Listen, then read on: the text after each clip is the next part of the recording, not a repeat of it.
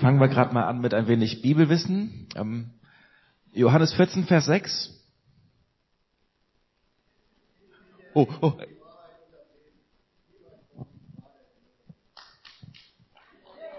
Sehr gut, sehr gut. Also äh, in Eversbach wissen die ganzen BUler das, wenn ich das frage. Und die Erwachsenen versuchen dann hinterherzukommen aber stellen fest, dass das auch nur einer der wenigen Verse ist, den sie kennen. Ich, äh, ich bin wieder über diesen Vers gestolpert. Ich stolpere so oft über diesen Vers und möchte ihn zur Grundlage dieser Predigt machen. Allerdings nicht nur diesen Vers, Johannes 14, Vers 6, sondern Johannes 14, Vers 6 und die folgenden. Ich lese den Predigtext. Ich bin der Weg, sagte Jesus. Ich bin die Wahrheit und ich bin das Leben. Zum Vater kommt man nur durch mich. Wenn ihr erkannt habt, wer ich bin, werdet ihr auch meinen Vater erkennen. Ja, ihr kennt ihn bereits, ihr habt ihn bereits gesehen. Herr, sagte Philippus, zeig uns den Vater, das genügt uns. So lange bin ich schon bei euch und du kennst mich immer noch nicht, Philippus, entgegnete Jesus. Wer mich gesehen hat, hat den Vater gesehen. Wie kannst du da sagen, zeig uns den Vater? Glaubst du nicht, dass ich im Vater bin und dass der Vater in mir ist? Was ich euch sage, sage ich nicht aus mir selbst heraus. Der Vater, der in mir ist, handelt durch mich. Es ist alles sein Werk. Glaubt es mir, dass ich im Vater bin und dass der Vater in mir ist. Wenn ihr dann immer noch nicht überzeugt seid, dann glaubt es doch aufgrund von dem, was durch mich geschieht.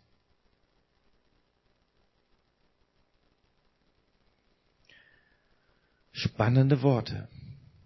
Spannende Worte von Jesus. Es beginnt mit dieser direkten Kampfansage. Diese Ansage, die wirklich den Absolutheitsanspruch des Christentums unterstreicht.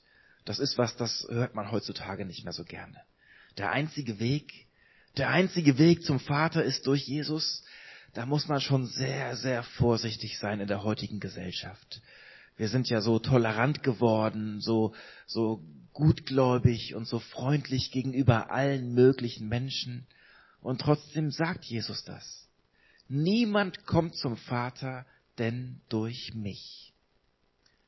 Eine radikale Ansage. Ein Anspruch, den letztendlich quasi alle Religionen dieser Welt haben, der die Christen, die das aber vertreten, sofort in eine fundamentalistische Ecke stellt. Nun, wir müssen natürlich genau hinschauen. Ich meine, genau an diesem Vers, da zeigt sich, dass wir als FEGler mittendrin sind im Zentrum unserer wichtigsten Theologie. Niemand kommt zum Vater denn durch mich. Was ist uns als FEG, als Bund FEG wichtig? Das, was uns ausmacht, das, was uns auszeichnet, ist, wir vertrauen auf die Heilige Schrift. Wir vertrauen auf die Bibel. Wir sind unterschiedlich in unterschiedlichsten Gemeinden. Wir haben unterschiedlichste Herkünfte.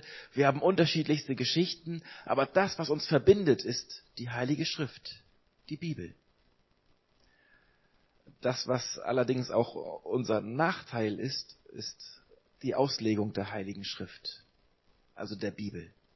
Denn ganz schnell kommt man, wenn man so in einer FEG-Blase groß wird, wie ich beispielsweise, ich bin seit ich, seit ich so war in einer frei evangelischen Gemeinde, ganz schnell kommt man zu der Überzeugung, das, was ich in meinem Leben gelernt habe, ist die einzige absolute Wahrheit. Versteht ihr, was ich meine?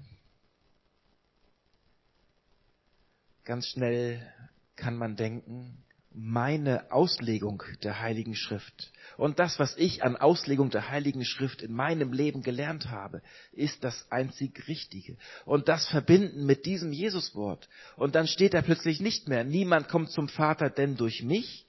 Dann steht da plötzlich, niemand kommt zum Vater denn durch die Lehre der FEG Herborn. Und das wird dann ziemlich schief. Das wird ziemlich krumm und an dieser Stelle haben wir Jesus falsch verstanden. Ich bin in einer freie evangelischen Gemeinde groß geworden. Ich bin wirklich als Säugling schon reingeschleppt worden, habe das gesamte Programm durchgemacht, von Darbringung über Kindergottesdienst und Jungschar und Teenkreis, biblischen Unterricht, alles. Und ich war ein treuer FEG-Gänger. Ich bin sogar als Teenager in Gottesdienst gegangen, wenn meine Eltern nicht gegangen sind. Jeden Sonntag 10 Uhr in der Gemeinde. Dafür müsst ihr nicht klatschen. Das ist nicht, das ist nicht, wofür ich mich rühme. Ich erzähle euch das, um euch deutlich zu machen, wie sehr ich mit freie evangelischen Gemeinden verbunden bin. Und nachdem ich über Jahre und Jahre immer wieder in diese Gottesdienste gegangen bin, kam ich nach Ebersbach und habe Theologie studiert. Ich habe zehntausende Seiten theologischer Literatur gelesen und am Ende eines festgestellt. Wenn ich eines weiß, wenn ich eines über Gott weiß, dann weiß ich nichts. Das ist eine Krankheit von uns Freikirchen, dass wir manchmal glauben, das, was wir lesen, dass wir es so meinen zu verstehen, ist die absolute Wahrheit.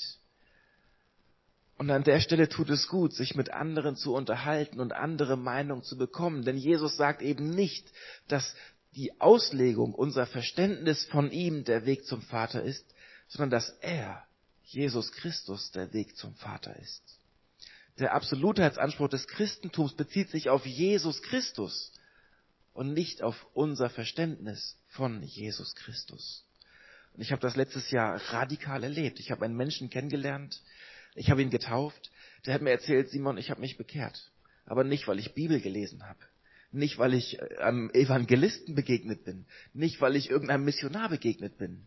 Nein, der Mann wohnte im Iran und ihm ist Jesus begegnet im Traum.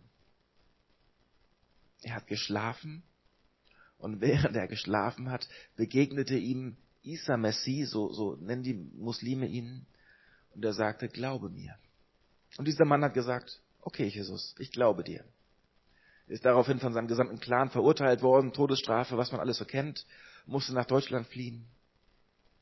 Aber er hat es durchgezogen. Jesus, der Weg zum Vater. Und es ist gut, wenn wir uns mit diesem Vater mit diesem Gott beschäftigen, an den wir glauben.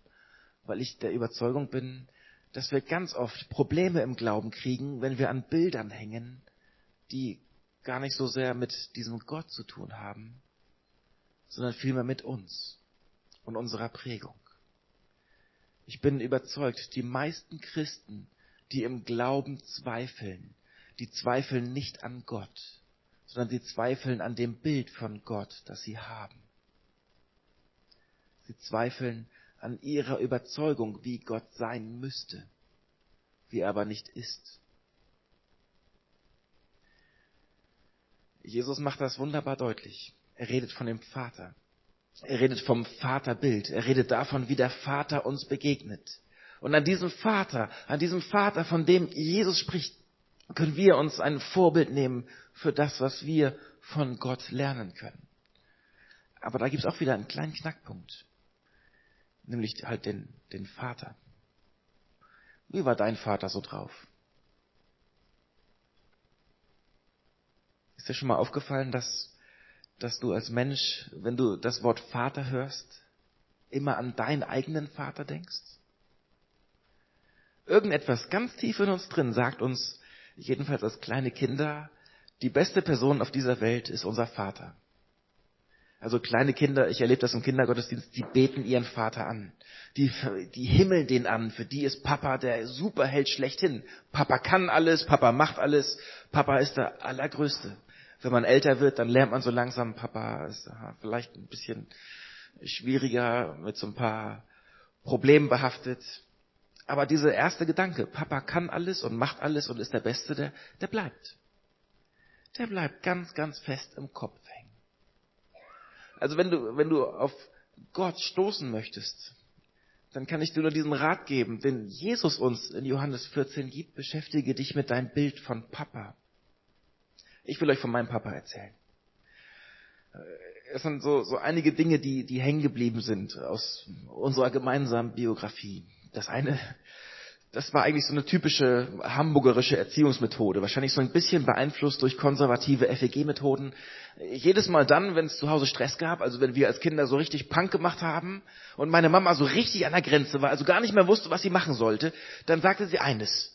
Sie sagte, warte nur, bis dein Vater nach Hause kommt. Und mein Vater war Beamter, das heißt, er kam jeden Tag pünktlich um fünf.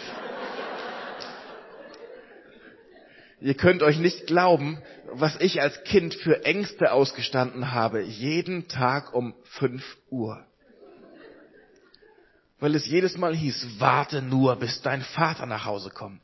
Und das Spannende, eigentlich das Perverse an der Geschichte ist, die Reaktion von meinem Vater war immer gleich. Er kam heim, völlig genervt von der Arbeit, äh, kein Bock auf irgendetwas, meine Mama erzählte ihm, und dann kam er zu mir ins Zimmer, ich schon so völlig ängstlich und am Schreibtisch ganz klein. Und eins machte er nicht. Er bestrafte mich niemals. Sondern er fragte Simon, was war denn los? Das ist echt spannend. Denn bei mir hängen geblieben ist erst einmal die Angst. Die Angst, warte, bis dein Vater nach Hause kommt. Er hat nie etwas Böses gemacht. Er hat mich immer sehr liebevoll behandelt und trotzdem war da diese Angst, stundenlange Angst, weil ein Bild von Papa aufgebaut worden ist, das meine Mama wiederum von ihrem Papa übertragen hat auf ihn.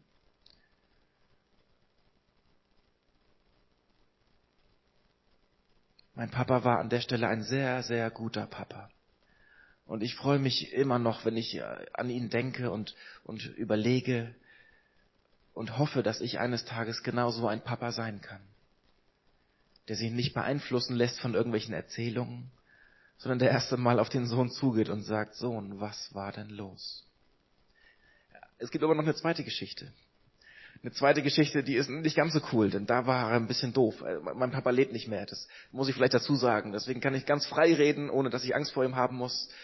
Äh, deswegen hängen aber auch so ein paar Dinge, die ich nicht mit ihm klären konnte. Das ist ein bisschen schwierig. Ähm, in der Schule war ich manchmal ein wenig faul. Also ich, ich hatte nicht so Lust, mich immer mit irgendwelchen Geschichten zu beschäftigen, weil das lief irgendwie. Also ich, ich wusste, das habe ich gelernt, so in den ersten fünf, sechs Schuljahren.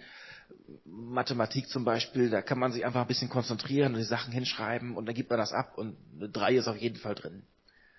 Manchmal eine zwei. Mein Papa war wiederum schlau, der hat das gerafft. Der hat gerafft, der Simon, der macht nichts. Und so hat er immer wieder einen Spruch gebracht, weil ich eine Arbeit mit nach Hause brachte. Man muss die Arbeiten aus der Schule ja unterschreiben lassen von den Eltern. Ne? Jedes Mal, wenn ich dann eine Note brachte, sagte er Sohn, das kannst du besser. Und er hatte recht.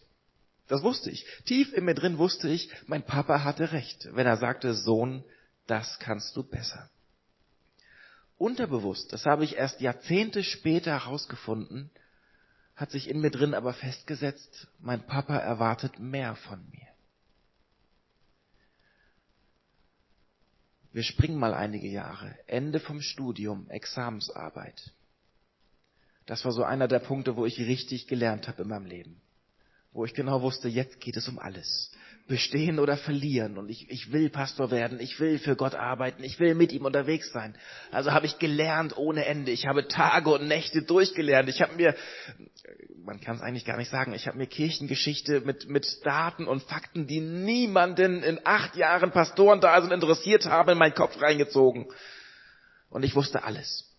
Ich wusste wirklich alles. Und die Dozenten haben mich ausgefragt. Sie haben mir Fragen gestellt von hier bis nach da und ich konnte auf jede Frage eine Antwort geben. Und am Ende war die Prüfung beendet und die Note lautete 1 plus, Bestnote. Und ich saß zu Hause in meinem Zimmer und in mir drin sagte eine Stimme, Sohn, das kannst du besser. So tief prägen sich Gedanken, die wir über unseren eigenen Vater haben, ein. Nun rede ich hier von meinem Vater. Eigentlich geht es aber nicht um meinen Vater, sondern um deinen Vater. Denn das, was du von deinem Vater gelernt hast, das, wie dein Vater dich geprägt hat, das prägt dein Bild, das du von dem Vater im Himmel hast. Die Art und Weise, wie dein Vater mit dir umgegangen ist, macht etwas jedes Mal dann, wenn andere Menschen beten, Vater im Himmel. Es macht etwas mit dir, wenn du das Vater unser betest, unser Vater im Himmel. Es macht etwas mit dir, wenn du die Vorstellung hast, dass da ein Gott ist, der Papa heißen soll. Ich weiß nicht, wer dein Vater war. Ich weiß nicht, wie dein Vater sich verhalten hat. Ich weiß nicht, ob das gut oder schlecht war. Ich glaube sogar, das kann man heutzutage gar nicht richtig beurteilen. Was ist denn ein guter Vater? Wann ist ein Vater ein guter Vater?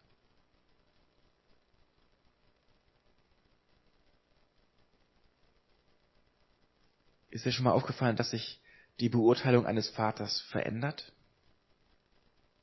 Vor vielen, vielen Jahren war der perfekte Vater derjenige, der seine Familie ernährt hat, der also mit einem Speer in der Hand auf die Jagd gegangen ist und irgendeinen Mammut oder irgendein Wildschwein in den Herborner Wäldern erlegt hat und dann nach einigen Wochen voller Wunden und Narben nach Hause gekommen ist und dieses Wildschwein auf den Tisch geballert hat und das nach allen Regeln der Kunst zerlegt hat.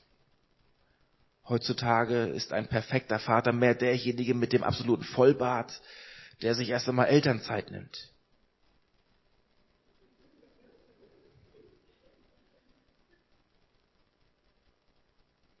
Es gibt unterschiedlichste Bilder von Vätern in unserem Kopf.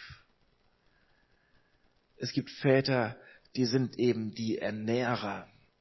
Oder es gibt Väter, die sind die Bestrafer. Es gibt Väter, die sind die absoluten Kuschelteddys. Kommen also in der Familie nur dann vor, wenn sie mal die zehn Minuten mit ihren Kindern kuscheln wollen. Es gibt Väter, die alles besser wissen. Es gibt Väter, die nur arbeiten. Es gibt Väter, die ihre Kinder mit massiv übertriebener Gewalt erziehen. Es gibt sogar Väter, die ihre Kinder missbrauchen.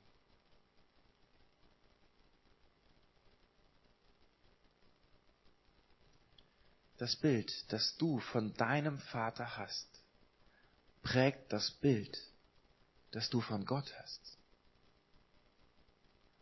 Und Jesus sagt ganz bewusst, achte nicht auf deinen Vater, sondern achte auf mich. Also, also nicht auf mich Simon, sondern auf, auf Jesus. Ne? Achte auf Jesus. Achte auf das, was er dir vorlebt. Achte auf das, was, was ihn prägt. Achte auf das, was er dieser Welt von Gott präsentiert. Und dann bekommst du ein kleines Bild von dem, wie der Vater wirklich ist. Das andere sind unsere menschlichen Vorlieben. Da ist ganz viel Kultur drin. Da ist ganz viel, ganz viel Umgebung drin. Wusstet ihr das, dass wir im Land-Dill-Kreis ganz andere Menschen sind als in Hamburg? Also ansonsten macht man einen Trip auf die Reeperbahn. Natürlich nur gemeinsam, ne? nicht allein, da kann man schnell verloren gehen. Gemeinsam kann man ganz, ganz viel erleben. Ganz viel auch von der Welt erleben selbst ich habe das, hab das ganz fies kennengelernt. Ich komme aus Hamburg, ich komme aus einer Großstadt, aus einer Millionenstadt und bin in Hamburg aber aufgewachsen in einer frei evangelischen Gemeinde. Und erst mit Mitte 20 habe ich festgestellt, dass diese, diese Prägung, die ich bekommen habe, eine ziemlich kleine Subkultur war. Frei evangelisch. Wie viele Menschen in Deutschland sind frei evangelisch? Wir leben hier im Bible von Deutschland. Wir leben in, in der Gegend, wo es Gemeinden über Gemeinden über Gemeinden gibt. Das gibt's aber nur hier. In ganz Deutschland haben wir 40.000 freie Evangelische. Wer ist gut in Mathe? 80 Millionen, 40.000 Verhältnis? 0,05 Prozent. Das ist ein Witz. Und es ist wichtig für uns zu begreifen, dass wir zu einer kleinen Gruppe gehören, damit wir am Ende nicht auf die Idee kommen, dass das, was wir als kleine Gruppe denken, das Ausschlaggebende wäre für dieses Land. Als gäbe es in Deutschland nur 0,05 Prozent Christen. Also die einzig Richtigen, die einzig Rechtgläubigen, die einzigen, die Jesus verstanden hätten.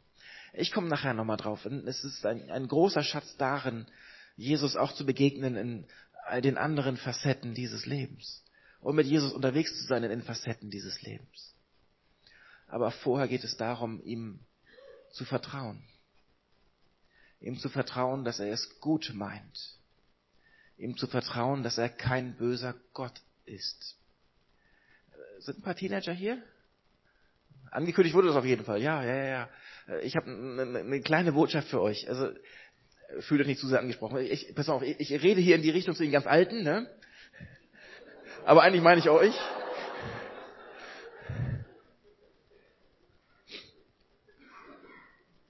Wisst ihr, ähm, das gibt so eine Phase im Leben der Menschen, die nennt man Pubertät. Das ist diese Phase, wo die Eltern echt anstrengend werden. Wo im Gehirn der Eltern irgendwelche Dinge verrückt laufen und die plötzlich Verbote aufstellen, die niemals hätten sein müssen. Wo die Ängste bekommen, die völlig unbegründet sind. Aber hört mal genau zu.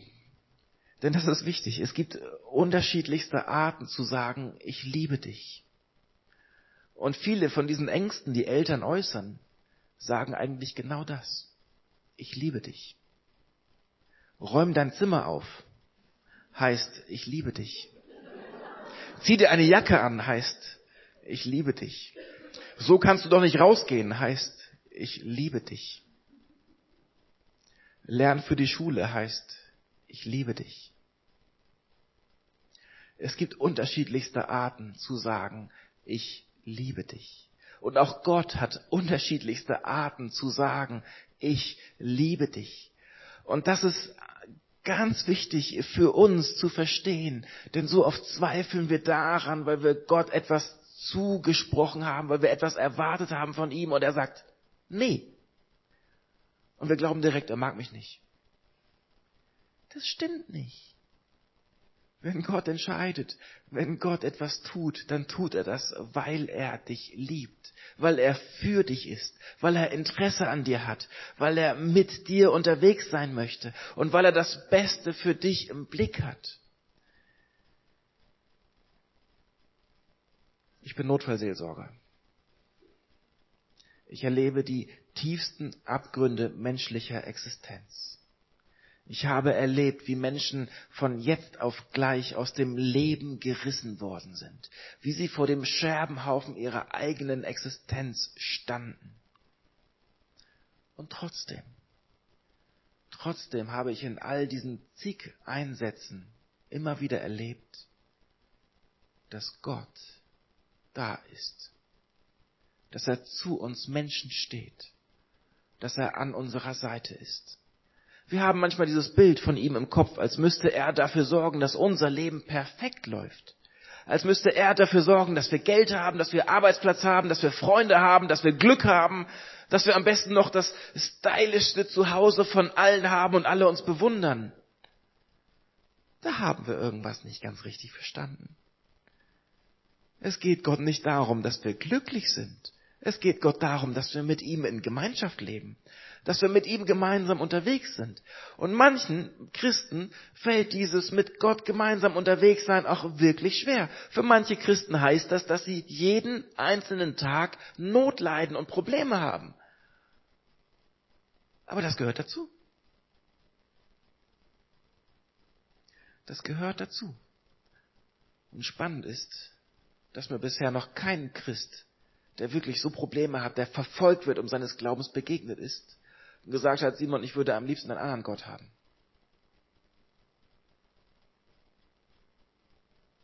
Wir können uns das in unseren Breitengraden kaum vorstellen. Aber wir sind Menschen begegnet, die mir gesagt haben, ich bin stolz darauf, Christ zu sein. Ich bin stolz darauf, dass auf mein Leben die Todesstrafe verhängt worden ist. Ich bin stolz darauf, dass ich um meines Glaubens willen verfolgt werde. Und trotzdem hängt in uns drin ein Bild, als, als müsste Gott dafür sorgen, dass wir glücklich sind. Vielleicht uns noch die richtigen Klamotten aus dem Katalog vor die Tür legen, jeden Tag neu senden, nur damit wir uns im Spiegel ansehen können und uns freuen können. Nein, es geht um eine andere Ebene. Die Grundlage, die ist die richtige. Gott ist Liebe. Gott liebt dich. Gott liebt dich durch und durch. Das hat er bewiesen. Das hat er bewiesen an diesem einen Tag, als er seinen Sohn hingegeben hat.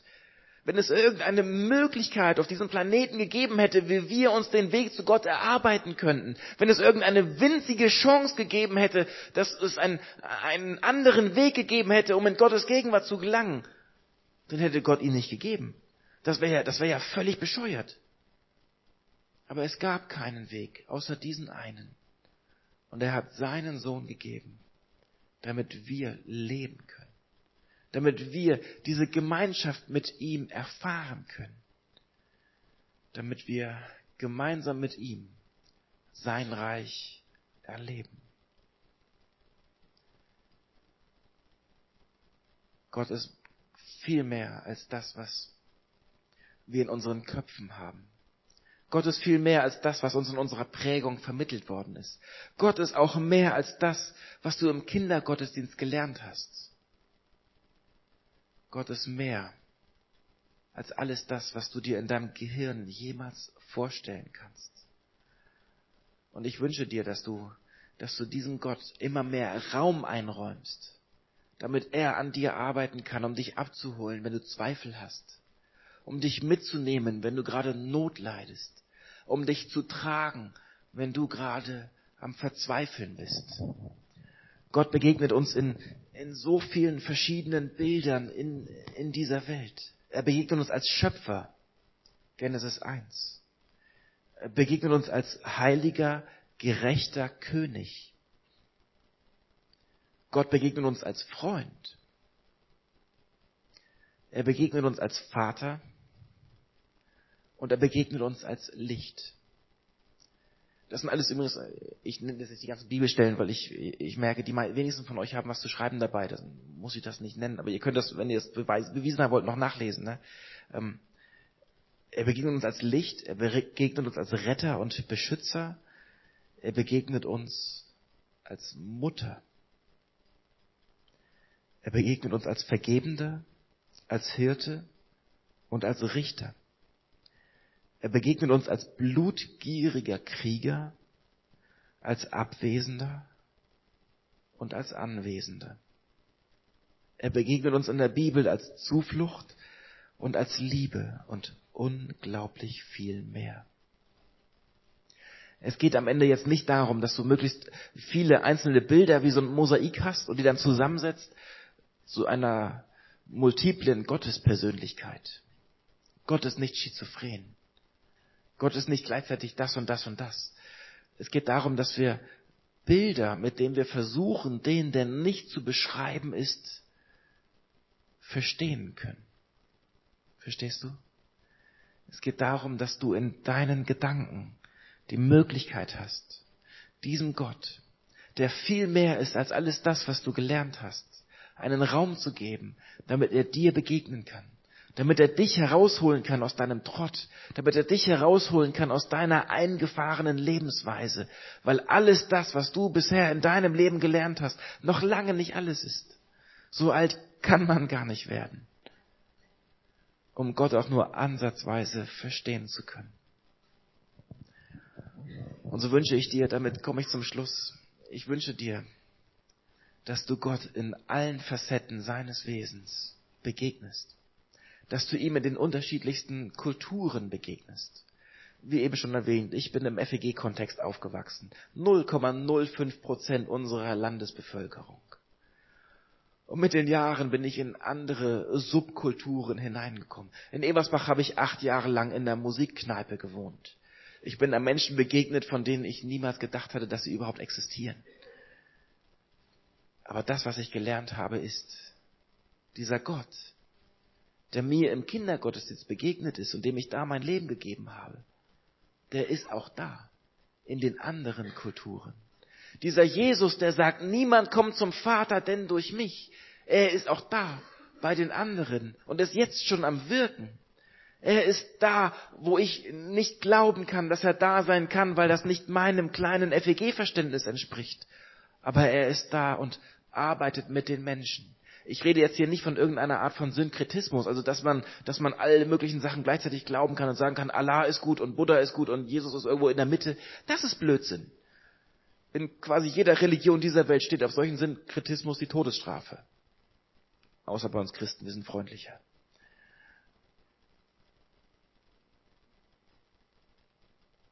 Aber dieser Gott, dieser Gott, der alles Denken übersteigt, der all mein Verstehen sprengt, dieser Gott, der ist auch bei den anderen. Und er wünscht sich, dass wir gemeinsam mit diesen anderen sein Reich bauen, seinen Namen weitertragen, diese Stadt in Herborn fluten und Menschen erreichen, diese, die wir bisher noch nie dachten erreichen zu können. Und deswegen ermutige ich dich, sprech mit diesen Menschen, geh mit ihnen in Kontakt und unterhalte dich mit ihnen. Und du wirst feststellen, dass sie dir Impulse geben können für dein eigenes Bild von Gott, dass sie aber auch viel mehr Impulse von dir bekommen können, um ihr Bild von Gott in eine richtige Richtung zu lenken. Jesus, der Weg zum Vater, ist schon längst am Wirken. Aber er gebraucht uns, um sein Wort, um seine Wahrheit in unserem Land auszubreiten. Und das wünsche ich dir. Das wünsche ich dir von meinem Herzen.